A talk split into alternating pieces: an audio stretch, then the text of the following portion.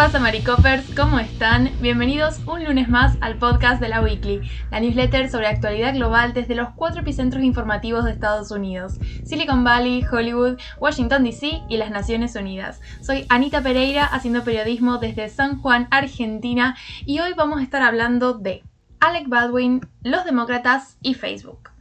Bueno, en realidad no vamos a hablar específicamente de Alec Baldwin, que como bien saben es el actor que está protagonizando una gran polémica en torno a un accidente durante el rodaje de Rust, que es una película western que se estaba grabando en Nuevo México. Y bueno, él hizo uso de un arma de utilería que sin embargo acabó matando a la directora de fotografía e hiriendo al director de cine. La columna de hoy entonces es para explicar un poco el detrás de escena de este fatídico accidente, porque bueno, evidentemente existen un montón de protocolos que tienen que ver con el uso de armas, mm, sean de utilería o no, en el contexto de la grabación y la filmación de películas, pero bueno, evidentemente eh, detrás del rodaje de Rust, esta película donde sucedió el, el accidente, no estaban las cosas un 100% controladas. Ahora vamos a ver por qué. En primer lugar, recordemos que se trataba de una película de género western, que es estas películas sobre el viejo lejano oeste en Estados Unidos,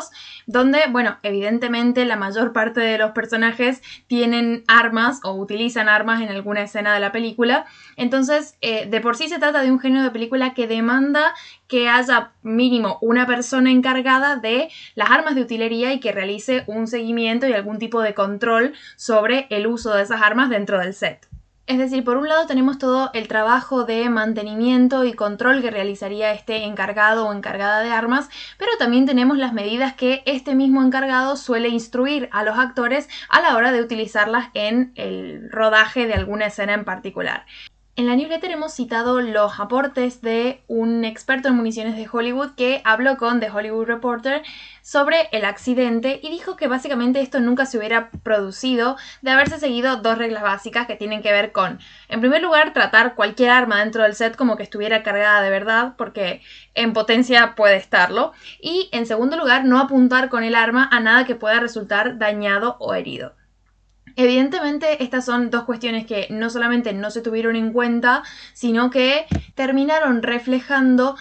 problemas más graves que estaba teniendo la productora a nivel de su relación con los trabajadores. Y sobre esto hay una nota muy importante que publicó Los Angeles Times, donde en primer lugar se recopilan testimonios de trabajadores que estaban preocupados antes del episodio de Baldwin porque justamente había un alto nivel de inseguridad dentro del set en cuanto a los protocolos de seguridad relacionados con el uso de armas habían dos miembros del equipo que mencionaron un episodio anterior a el accidente que hubo y que terminó con la muerte de la directora de fotografía, donde el doble de acción de Baldwin disparó accidentalmente dos descargas, pese a que le dijeron que el arma estaba fría, es decir, descargada. Entonces, esto sucedió antes y ya iba dando la data de que no había un control eh, firme sobre el uso de armas o sobre las condiciones en las que estaban las armas que empleaban los actores en las escenas,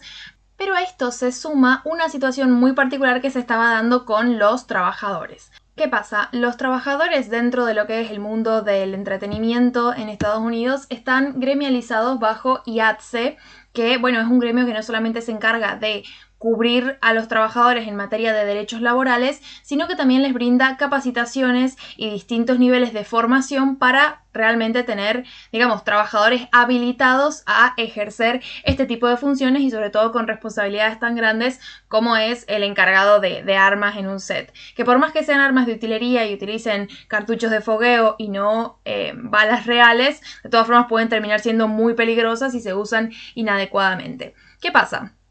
En el set hubo un problema con un grupo de trabajadores que estuvieron protestando por las largas jornadas de trabajo y demoras en los pagos y estos trabajadores, por decisiones de los productores, fueron reemplazados por otros trabajadores que no estaban gremializados. Es decir, para ahorrarse problemas relacionados con garantizar cierto nivel de derechos laborales, se contrató a gente que no estaba gremializada, pero que eso implica que no, no necesariamente tenían la capacitación necesaria para estar al frente de determinadas funciones. Esto fue algo que ocurrió horas antes del incidente y bueno, si bien no está del todo claro cuál cuán alta es la correlatividad entre un evento y el otro, sí que habla de lo tóxico que era el ambiente de trabajo y lo difícil que les resultaba a muchos trabajadores sentirse 100% seguros con los procedimientos y con la forma en la que estaban llevando adelante la grabación de la película. Así que bueno, un poco eso sumado al fallecimiento de la directora de fotografía luego del incidente con Baldwin, bueno, la, la producción de la película está detenida y probablemente en los próximos días, en las próximas semanas, sepamos exactamente qué cargos se van a imputar y a quién se, o a quiénes se va a hacer responsable de este suceso. Pero bueno, dejamos atrás Hollywood y nos vamos a el Capitolio, donde los demócratas están negociando la inclusión de un impuesto a millonarios, mil millonarios en realidad, sobre las ganancias no realizadas. Es decir, están proponiendo una forma de pagar el ambicioso paquete de gasto social que ya hemos venido hablando que, bueno, ahí está disputa entre el sector más progresista y el sector más moderado por finalmente cuánto va a ser el monto que tenga destinado el paquete de gasto social. Como los moderados están buscando recortarlo por cuestiones presupuestarias, evidentemente es una iniciativa para, bueno, garantizar mayores ingresos federales que justifiquen un aumento en la inversión que se realice en gasto social a través de este superpaquete este impuesto se aplicaría sobre algunos tipos de inversiones que todavía no se han vendido. Quiero decir, en el servicio de impuestos internos ya se graba a algunos activos cuyas ganancias se han realizado, es decir, que se han vendido. Lo que propone esta iniciativa es que un impuesto que cobre, que se cobre sobre una acción que ha aumentado de valor, pero que el dueño todavía no vende. Así que bueno, veremos cómo resultan las negociaciones y en, qué queda el asunto del, del precio final del paquete de gasto social. Y ya para cerrar, un titular sobre Facebook y sobre la India. Para esto, un poco es necesario el contexto que les dimos con Emilio hace algunas semanas sobre la información que se reveló de Facebook, que reveló la informante Franz Hogan cuya información fue sintetizada a través de informes por el Wall Street Journal y estos informes nos hablan un poco de